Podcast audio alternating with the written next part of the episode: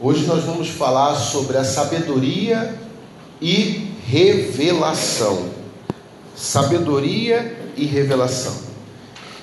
E nós vamos ler o texto de Efésios, capítulo 1, verso 15. Todos acharam? Amém? Então, diz a palavra do Senhor: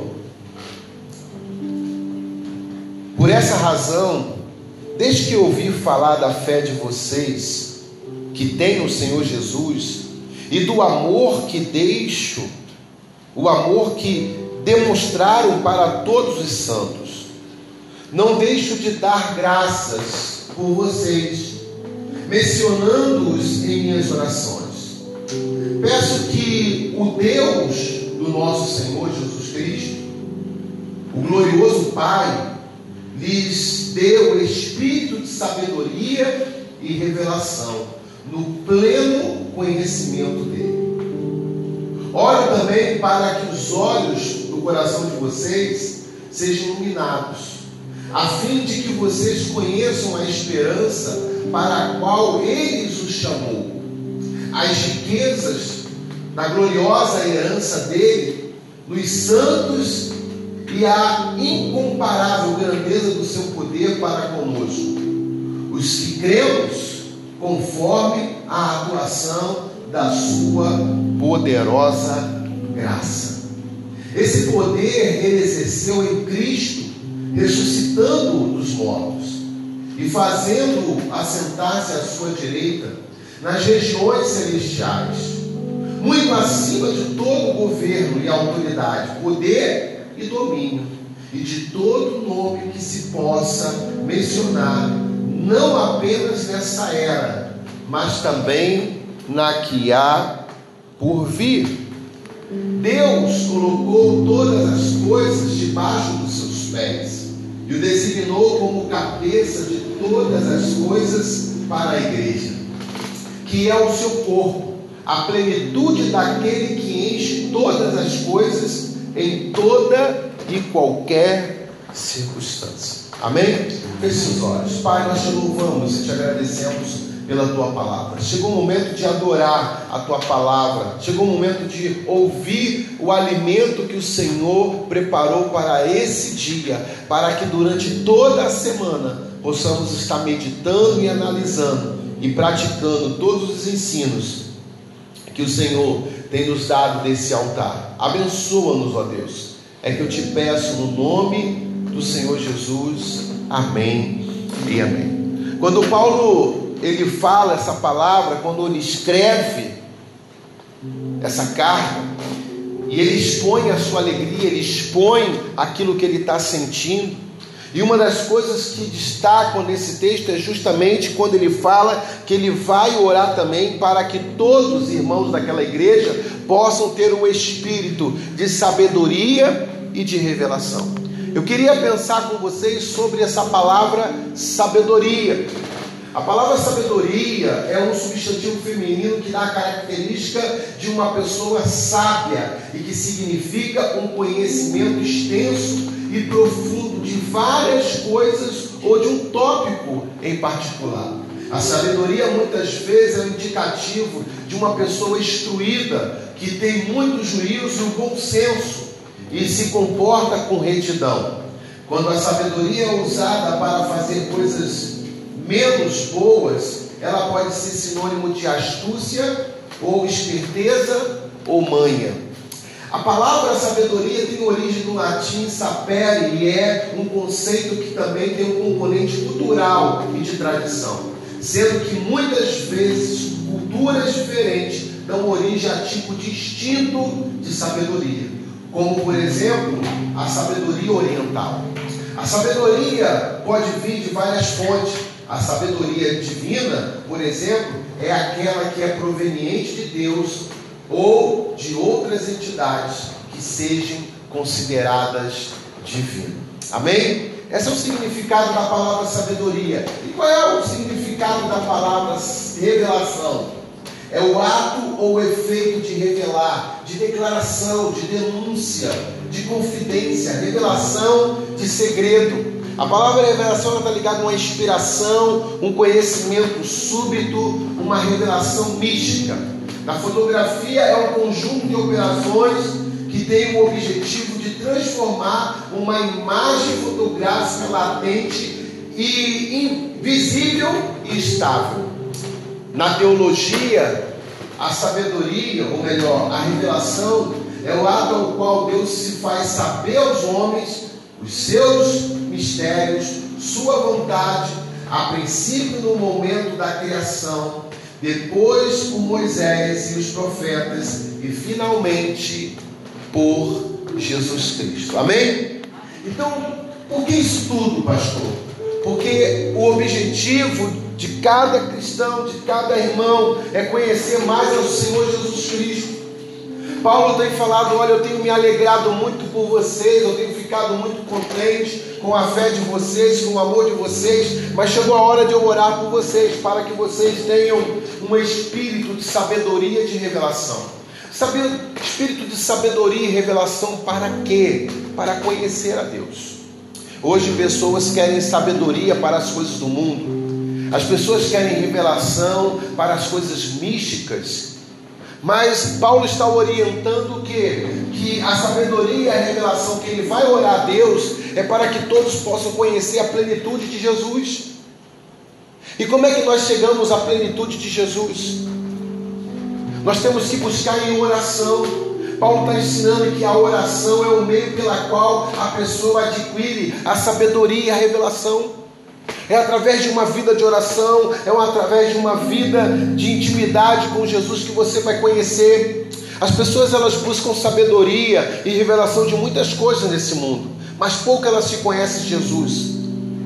Comparando com os time de futebol, as pessoas conhecem o seu time, qual foram os anos que ganharam, quem foram os jogadores, quem são quem está jogando, quem saiu do time, quem é o técnico, quem agora saiu de técnico. Eles buscam uma plenitude de sabedoria, de conhecimento. Alguns dizem que o time perdeu porque o técnico estava com a camisa, a camisa de outra cor, superstições.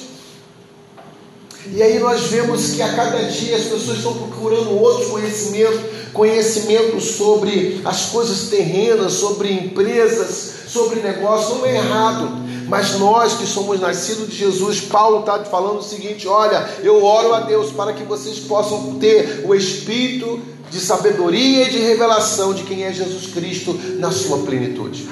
É para isso que nós estamos aqui nessa manhã, para conhecer mais Jesus, para conhecer a plenitude, porque nós falamos daquilo que nós conhecemos. Da sua profissão, você fala muito bem da sua profissão, porque você conhece ela. Mas e de Jesus, quanto você tem falado? Paulo falou: Olha, eu vou orar por vocês para que esse espírito venha sobre vocês. Que espírito é esse? O desejo de buscar o Senhor Jesus, de buscar essa plenitude. E aí Paulo falou: Olha, a única maneira que uma pessoa pode ter a revelação, que pode ter a sabedoria, é através da oração. Paulo adquiriu isso através de oração. E a oração ela faz isso. Ela traz a revelação, como eu li o significado da revelação, é Deus querendo aparecer para cada um de nós. E esse é o tempo em que Jesus quer aparecer. Amém. Quem está acompanhando os jornais estão vendo os sinais acontecendo estão vendo as coisas acontecendo no mundo, a, a, a, o, clima está todo mudado. Ontem, ao mesmo tempo, foi nublado, à noite fez frio, hoje já está esse calor, amanhã chove, ninguém sabe, ninguém tem mais, porque é algo que eu estava lendo ontem, que o Augusto Cury escreve no seu livro, Mestre dos Mestres, a ciência ela só chega até um ponto onde há dúvida, mas através da fé a ciência não pode explicar, porque a fé transcende a ciência. Então é através da fé que nós cremos em Jesus, é através da fé que o sobrenatural acontece. Então nós precisamos estar atento a isso. A ciência ela chega até um ponto, mas a fé ela está além da ciência. Por isso que Jesus foi esse que trouxe uma mudança Algo que ele escreve no seu livro é que as pessoas de Roma naquela época estavam vivendo cativeiros intelectuais e Jesus veio justamente para tirar desse cativeiro intelectual que nós vivemos e hoje está acontecendo a mesma coisa. O mundo está aprontando situações, ambientes, criando cativeiros para travar a nossa inteligência. Porque até para crer em Jesus você precisa ser inteligente. Sabiam disso? Você tem que usar a sua inteligência para crer naquilo que ele fala. E ele existiu? Sim. Se ele não existisse, não havia tantas guerras hoje religiosas. Não haveria tantas perseguições que hoje acontecem. Amados, o Senhor Jesus é conhecido em todas as nações. Até aquelas nações que ainda não ouviram do Evangelho, para a salvação, mas tem dentro de cada um que existe um Deus que é soberano sobre todas as coisas. Então é isso que nós precisamos entender, e a primeira coisa que me chama a atenção nesse texto é justamente a oração de intercessão de Paulo. Verso 16 ele fala isso. Ele fala: Não deixo de dar graças por vocês, mencionando em minhas orações Paulo está dizendo: Olha, eu sou muito grato a Deus pela vida de vocês, porque vocês têm praticado a fé, vocês têm praticado o amor em Jesus Cristo, vocês têm crido no Evangelho que tem sido pregado. Amado Paulo, em suas orações, deixou, não deixou de agradecer a Deus pela essa igreja de Éfeso. Essa oração, ela motivava a ele cada vez mais a interceder, querido. Por quê? Porque eles estavam seguindo a vontade de Deus, que era cada vez mais se parecer com Jesus.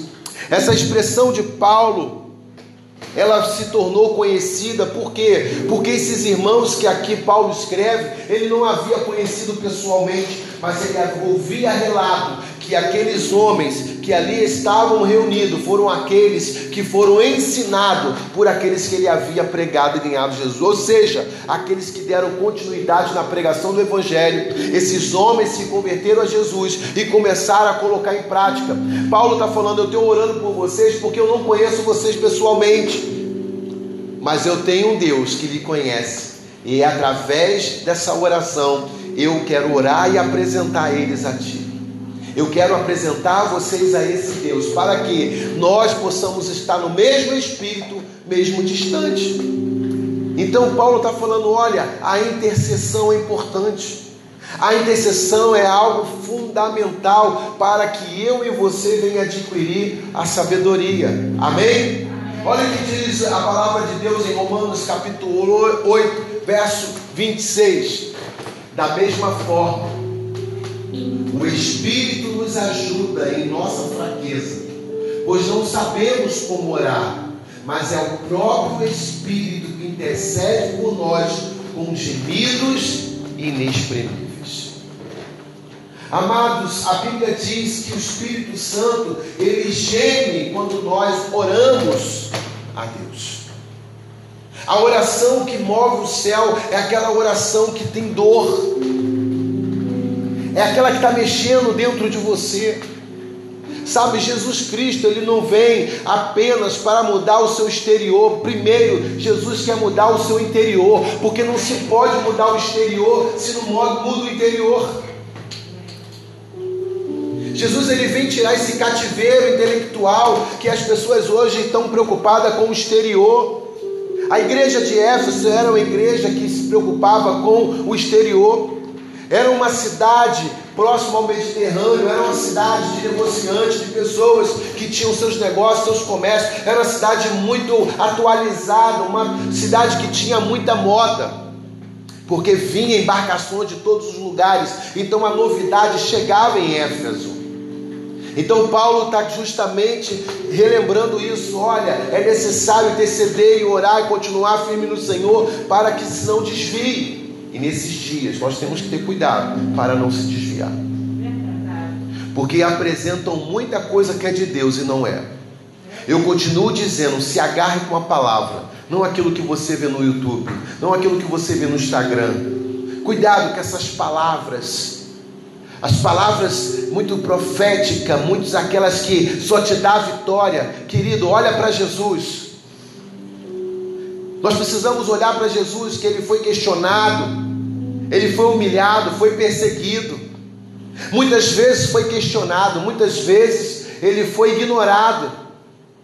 E você acha que não vai ser diferente comigo, com você? Porque se isso não está acontecendo, você está justamente precisando de uma transformação em Jesus. Porque nós somos, temos que ser diferente do mundo. Amém. Posso ouvir um amém? amém? Nós precisamos ser diferentes do mundo. E como nós vamos vencer isso? Através das nossas orações. Se você fala assim, ah, pastor, não sei orar, querido, ninguém sabe orar, nem eu. Mas a Bíblia diz que o Espírito Santo me ajuda. É o Espírito Santo que intercede por mim. É Ele que vai ao Pai com gemidos inexprimíveis e fala: Pai, olha, ajuda o Daniel porque ele precisa da ajuda. É assim que nós temos que entender, querido. E a oração é uma batalha espiritual, é, porque o diabo sabe que quando você entra no campo da oração, Deus vai ouvir as suas orações. Porque quando você anda, entra no ambiente da oração, você se aproxima de Deus. Então nós precisamos nesses últimos dias aumentar o nosso tempo de oração e menos rede social e menos entretenimento porque está anestesiando a fé daqueles que foram salvos em Jesus, está anestesiando os cristãos, estão deixando essas pessoas que um dia declararam Jesus e agora estão declarando o diabo. Então chegou um tempo de você olhar, querido, e falar assim: como é que está a minha vida com Deus? Paulo está falando: olha, eu oro, porque vocês continuam ainda no Evangelho. Nós precisamos continuar no Evangelho de Jesus. Nós não podemos aceitar qualquer modinha, nós não podemos aceitar qualquer ensino, nós temos que aprender os ensinos da palavra de Deus. Segunda coisa que me chama a atenção nesse texto, a oração feita para sabedoria e revelação. Olha o que diz lá no verso 17: Peço que o Deus do nosso Senhor Jesus Cristo, glorioso Pai, lhe deu o espírito de sabedoria e de revelação no pleno conhecimento dele. Amados, quando você realmente conhecer a Deus, você não vai querer sair de perto dele. Quando verdadeiramente você conhecer esse Deus, jamais você vai negar, como Pedro negou. Quando você conhecer verdadeiramente esse Jesus, jamais você vai trair Jesus como Judas traiu. Mas, pastor, eu traí Jesus sim. Hoje há um grupo muito grande traindo Jesus. Tem muitos hoje que estão negando Jesus, mas ainda continua falando de Jesus. Falar de Jesus não significa que você o conhece. Conhecer é você ter intimidade, é sentar à mesa. Sabe? Quando você olha um grande artista, você conhece ele verdadeiramente? Não. Um grande jogador de futebol, você conhece ele verdadeiramente? Não. Nem para aqueles que você trabalha, nem para aqueles que você serve, você conhece ele verdadeiramente. Porque a qualquer momento ele pode mudar de opinião, ele pode mudar de pensamento, ele pode ter uma outra característica, ele pode ter, ser uma outra pessoa. É o que nós estamos vendo hoje na mídia social, nas redes, pessoas que parecem serem boas, mas por trás elas são terríveis são carrascos, são ditadores, porque, amados, não conhecemos verdadeiramente. Então, Paulo está falando: eu oro para que vocês conheçam verdadeiramente o Senhor. E esse é o tempo que nós vamos precisar conhecer o Senhor. Deus revela. Quantos estão me entendendo? Sabe? Olha o que diz lá em Provérbios 4, 7. O conselho da sabedoria é: procure obter sabedoria e use tudo o que você possui para adquirir entendimento. Sabedoria é uma coisa, entendimento é o que você quer para a sua vida, é o que você quer aprender, é aquilo que você se compromete. Lá em João capítulo 27 diz: Jesus disse: Não me segure, pois ainda não voltei para o Pai Vá, porém, aos meus irmãos e diga-lhe: Estou voltando para o meu Pai e o Pai de vocês, para que o meu Deus e o Deus de vocês. Jesus já havia ressuscitado. Maria Madalena chega ao sepulcro, chega naquele lugar, não encontra mais o corpo. Dizem para ela: Olha, o corpo não está mais aqui. E ela fica preocupada: para onde levar o corpo do meu Senhor? Para onde levar o corpo do meu Senhor? E o Senhor Jesus aparece para ela e diz: Jesus se revela para ela. Quer saber sobre revelação? Busque o Senhor Jesus, porque ele se revela nesses dias. Do mesmo jeito que ele se revelou para Maria Madalena, tem se revelado para muitas pessoas nesses dias, até para crianças. Jesus está se revelando. Ele disse: Não me segure, pois ainda não voltei para o Pai. Avisa os meus irmãos, avisa meus irmãos, diga-lhe que eu estou voltando para o Pai. Eu quero me encontrar com eles ainda. E foi isso que aconteceu. Jesus quer ter um encontro com cada um de nós. Mas nós precisamos buscar com toda a força, com todo o nosso entendimento. Procurar fazer a devocional todo dia, procurar a leitura da palavra, procurar tirar um dia da semana para jejuar. Precisamos crescer a cada dia mais em Deus. Quantos estão me entendendo? A única maneira de uma pessoa adquirir sabedoria e revelação é se aproximando de Jesus. Ele é a revelação. Ele é a própria revelação, ele está no futuro, gente. Jesus já sabe de todas as coisas que vai acontecer amanhã. Ele já sabe de todas as coisas que vão acontecer daqui a 10 anos. As pessoas estão preocupadas com muitas coisas que não tem nada a ver com o reino. Nós temos que agora focar para Jesus. Ah, pastor, agora tem uma imagem que a ONU colocou a respeito, querido. Isso aí já está escrito em Apocalipse, já está declarado. Não existe só uma besta, não. Existem várias bestas nesse mundo. Tem muito besta por aí. Mas quando nós conhecemos Jesus, deixamos de ser besta e se tornamos os filhos de Deus. Amém. Nós precisamos olhar para Jesus e falar: Senhor, eu preciso de Ti, eu não consigo fazer nada se não for pelo Senhor. Se não é o Senhor que abre as portas, se não é o Senhor que revela, se não é o Senhor que nos livra, como é que vai ser? Nós temos que buscar o Senhor, amados. A cada dia buscando Jesus, mais Ele vai se revelar. Ele diz: se você me procurar, bater a porta, você vai me encontrar. Todo dia nós temos que bater a porta e falar: Jesus, eu quero te conhecer mais. Amém. Jesus entra na minha vida, entra na minha casa. Mas isso tem que ser notório. Isso tem que ser verdade. Quantos cantaram essa música? Entra na minha casa, entra na minha vida, mexe com as minhas estruturas, sara todas as feridas. Declararam de boca, como diz a palavra, palavra, muitos vão falar de palavras dos seus lábios, mas o seu coração está longe. Quantos cantaram essa música e depois saíram para o mundo secular e começaram a cantar música para destruir famílias? Deu para entender?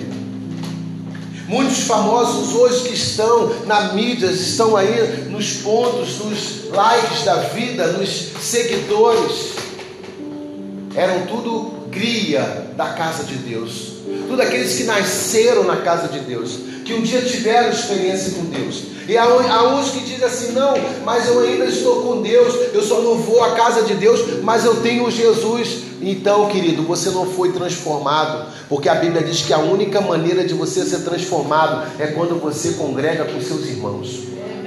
O único momento que nós somos forjados é quando nós temos comunhão com os nossos irmãos. É quando nós se reunimos com pessoas diferentes de nós não pela uma afinidade de interesse pessoal, mas reunido pelo sangue de Jesus. É nesse ambiente de igreja que nós somos forjados e somos transformados. Se não fosse importante congregar, Jesus não congregava. Ele congregava com seus discípulos ele congregava nas casas, ele congregava nos templos, ele congregava onde ele ia, congregava com 12, com 70, com 5 mil, ele congregava porque ele era aperfeiçoado também.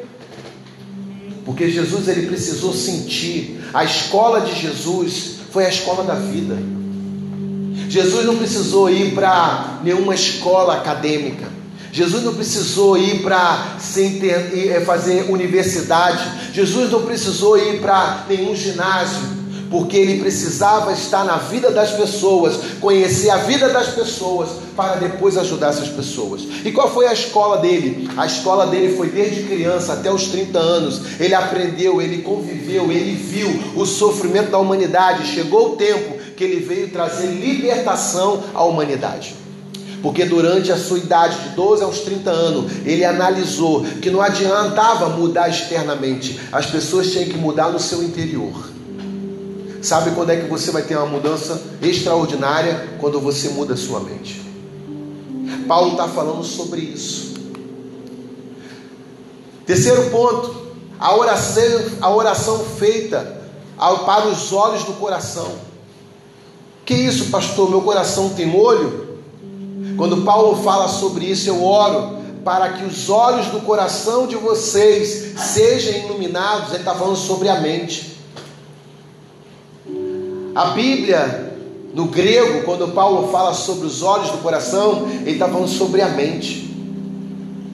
A sua mente, a sua visão, aquilo que você vê, aquilo que você registra na sua mente. Amém? Paulo ora também para que isso acontecesse, essa iluminação, porque tem muitas pessoas que não têm a iluminação em suas vidas. Porque quando nós temos a iluminação aos nossos olhos, à nossa mente, nós se interessamos, nós temos compromisso. Por que, que as pessoas não têm compromisso? Por que, que elas não têm compromisso com o reino, com Jesus, com a sua palavra? Por quê? Porque a sua visão está escura. Os seus olhos do coração estão escuros. Mas quando a luz de Jesus chega, querido, o comprometimento chega, a pessoa adquire conhecimento e sabedoria. Quando você quer, você quer. Quando estão entendendo? Quando você quer, você quer. É aquilo que eu digo: quando você quer, você dá um jeito. Quando você não quer, você dá desculpa. Aquele grupo de pessoas poderia dar desculpa, mas eles não. Eu quero Jesus. Eu quero esse Jesus que Paulo pregou. E para que que Paulo ora? Para que os olhos do coração sejam iluminados para enxergar algo. Enxergar o que? Enxergar. Deixa eu ver se eu coloquei. Não. Anota aí o que é para enxergar. Três coisas que a Bíblia diz: esperança, herança e poder. Se você prestar atenção no verso 18, Oro para que os olhos do coração de vocês estejam iluminados, a fim de que vocês conheçam esperança para o qual eles os chamou, riquezas, gloriosa herança deles nos santos e a incomparável grandeza do seu poder para conosco. Três coisas que Paulo fala que esses irmãos de Éfeso precisavam enxergar. Eles tinham fé? Tinham fé. Eles tinham amor ao próximo? Tinha. Mas eles ainda não tinham a revelação da plenitude de Jesus. E eles ainda não tinham em seus corações as promessas que Deus tinha para as suas vidas. E qual é a promessa que Deus tem? Primeiro, a esperança. A esperança está ligada na certeza da vida eterna, garantida pela posse do presente Espírito Santo. Nós temos que ter a esperança que nós somos salvos em Cristo Jesus. Posso ouvir um amém? Nós temos que ter a esperança, a certeza da vida eterna, essa esperança. Eu sei que quando Jesus voltar, eu vou para o céu. Eu sei que mesmo chegando à morte física, eu vou para o céu. Essa é a esperança que Paulo está falando à igreja de Éfeso. Sabe a herança? A herança está ligado a nós termos a vida de Deus e pertencemos a Ele. Qual é a nossa herança? Qual é a nossa melhor herança? É ter a Deus. E Deus nos ter. Essa é a maior herança que um servo de Deus pode ter e uma serva pode ter, é ter uma parte de Deus na sua vida e Deus ter você também. É um casamento. É um casamento, é um relacionamento onde muitos não entendem esse relacionamento com Deus. Não podemos quebrar esse, essa aliança, não podemos quebrar esse elo, porque é uma herança do Senhor, Ele nos ter e eu ter parte de Deus na minha vida. Quantos estão me entendendo? Amém. Sabe, Paulo fala para que abre, venha abrir os olhos do coração também, para conhecer o poder de Deus. Que poder é esse? o poder que está ligado na ação triunfante de Jesus, onde ele ressuscitou ao terceiro dia. Sabe, é o mesmo poder que hoje opera nas nossas vidas, quando nós se reunimos, quando nós buscamos o Senhor, é esse mesma operação, é esse mesmo poder que traz cura, restauração, libertação na vida das pessoas. É esse poder que nós temos que estar esperando da parte de. É esse poder que nós temos que abrir os olhos no nosso coração e falar: Senhor, eu quero. Eu quero continuar tendo a esperança que eu tenho a vida eterna. Eu tenho, quero ter esperança que eu vou para o reino do céu. Os crentes de hoje têm medo de ir para o céu. Estão com medo de morrer. Eu não tenho que ter medo de morrer, porque eu já morri para o mundo, agora eu vivo para Deus. Parte dele está dentro de mim. Então eu não posso hoje conviver cheios de medos, porque o medo aprisiona pessoas. O medo tem aprisionado vidas. Pessoas que morreram na pandemia foi mais por medos do que o próprio vírus.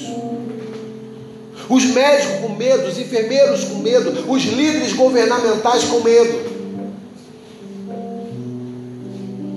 Porque em tempo de trazer paz e tranquilidade, eles ficaram em pânico. E para mim, isso é só o começo. Porque muitas coisas ainda virão. Até que Jesus venha, muitas coisas vão acontecer. Para quê? Para provar se realmente você é dele ou não. Porque a Bíblia diz que muitos são chamados, mas poucos são quê? Escolhidos. E quem serão os escolhidos? Aqueles que perseverar até o fim. Olha o que diz o salmista Davi, no capítulo 26, versos 2 e 3. Sonda-me, Senhor, prova-me, examina o meu coração e a minha mente, pois o teu amor está sempre diante de mim e continuamente sigo a tua verdade. É isso que nós temos que fazer. Senhor, sou do meu coração. Tira de mim aquilo que não faz parte da tua vida. Tira de mim aquilo. Quando ele fala prova, examina o meu coração, faz teste. Você acha que Deus não está testando a gente? Você acha que Deus não está testando? Cada dificuldade, cada tribulação, cada adversidade, cada dificuldade, Deus está nos testando, nos provando, para ver se verdadeiramente nós confiamos nele ou não. Muitos confiam em carros e cavalo, mas nós temos que confiar no Senhor. E alguns dizem, ah, eu não vou me vacinar, que ignorância, vacina, porque esse corpo vai para a terra, a tua alma é que vai para o céu. O salmista diz: Olha, prova-me, Senhor, prova-me, Senhor, examina o meu coração, por quê? Porque ele reconhecia que ele era uma pessoa falha, e todos nós somos falhos, todos nós somos pecadores, amém? Nós carecemos da graça de Deus, do amor de Deus, da misericórdia de Deus todos os dias para estar aqui. Então os religiosos entram em crise, porque eles não entendem esse amor de Jesus. Ele não entende a nossa transformação, que ela começa por dentro e depois ela é externa. Porque, amado, todo mundo que primeiro muda por fora, mas não muda por dentro, um dia ela não aguenta. Ela vira um crente bipolar.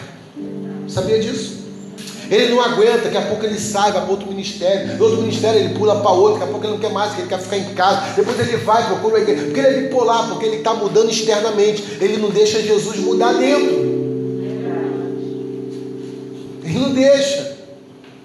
Quem, quem quando deixa Jesus mudar dentro é uma outra história, ele cria raiz, ele cria uma estrutura, ele cria uma base, como a Bíblia diz, ele está firme na rocha. E quem é essa rocha? É Jesus.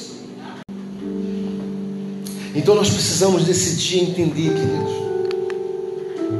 Quarto, Jesus, Ele está acima de todas as coisas.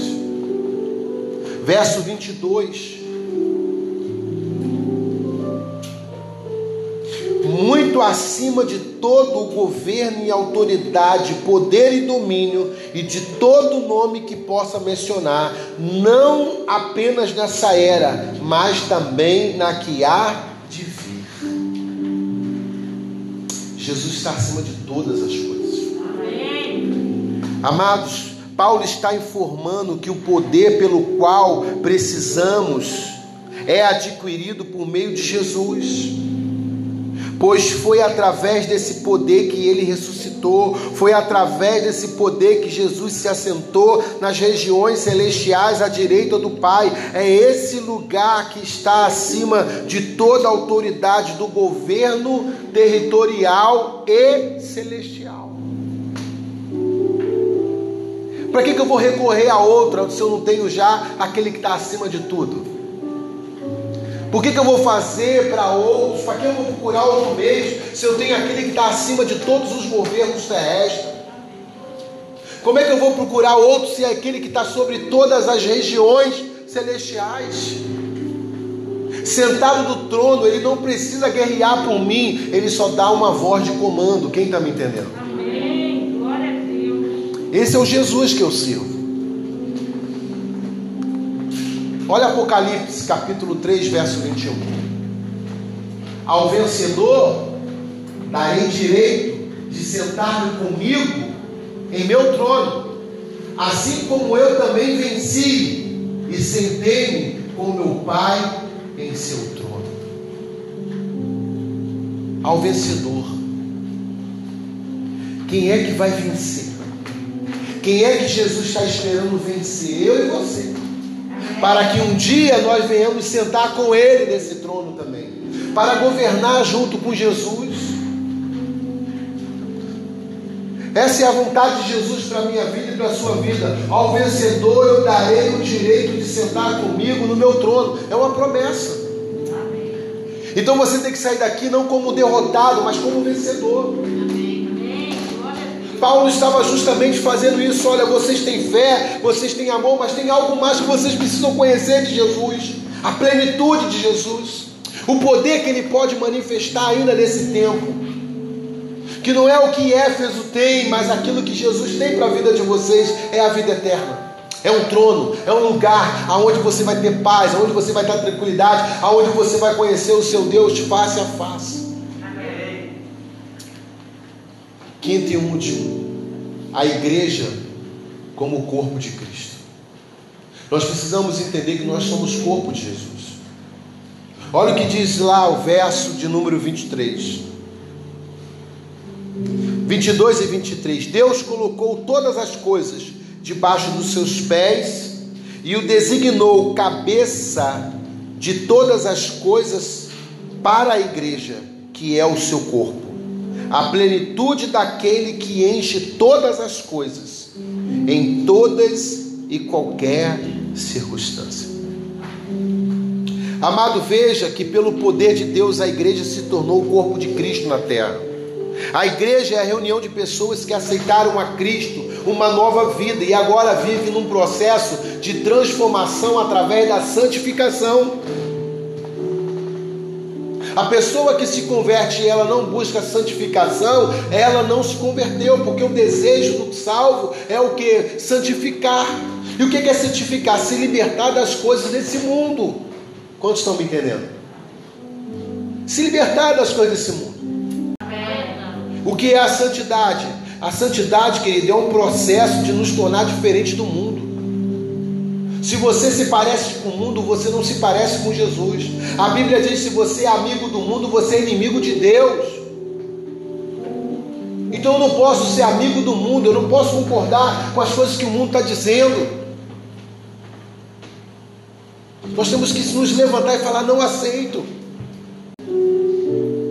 Então, amados, chegou o tempo de ser de Jesus de ser diferente do mundo. Ah, o que, que os outros vão pensar, querido? Dá o teu boleto, dá as tuas contas para ele pagar. Porque só pode falar de você aqueles que te bancam. Daqueles que fazem sacrifício por você, que morreu na cruz por você. Quem foi esse? Jesus. Então, se não pagou a dívida com sangue, não merece satisfação.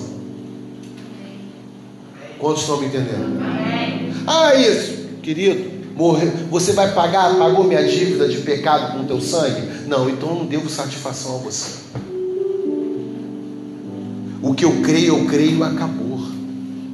A fé é algo de experiência pessoal de cada um. Ninguém pode definir a sua experiência com Jesus.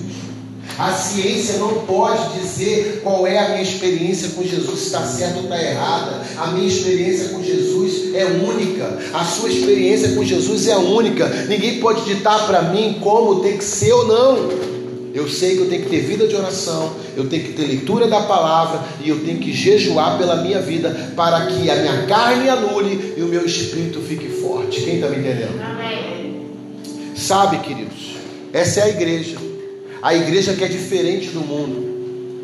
Não é a igreja que abraça as coisas desse mundo, é que faz a diferença.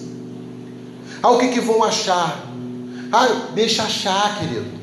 Se deixam estão achando é porque estão perdidos. Eu estou salvo, eu estou certo, eu não estou perdido, não. Eu tenho Jesus. Amém. Eu estou no caminho certo, eu estou seguindo a palavra.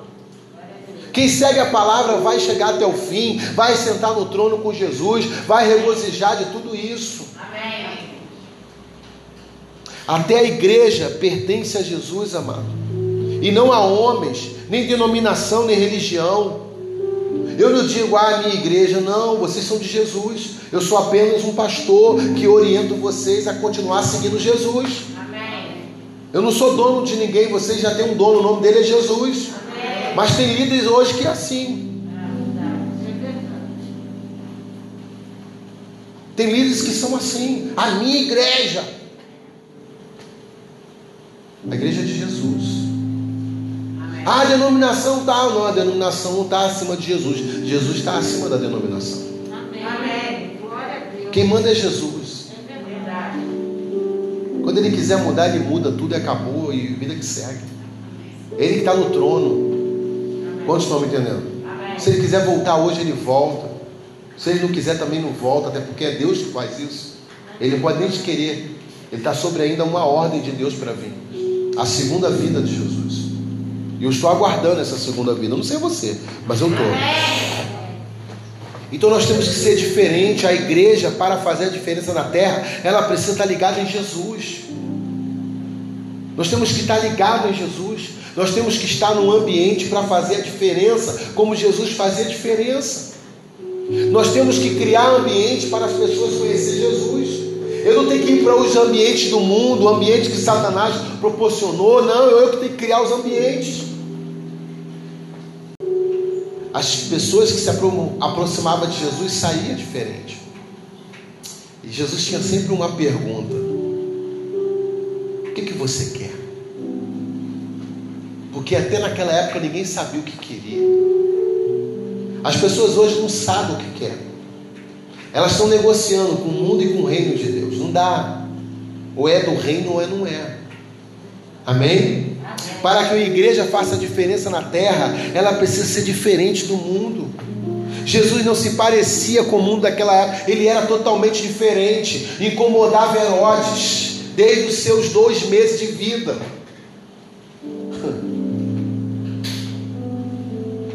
Jesus incomodava os religiosos, Jesus incomodava os soldados romanos, comandantes, Jesus incomodava o Império Romano.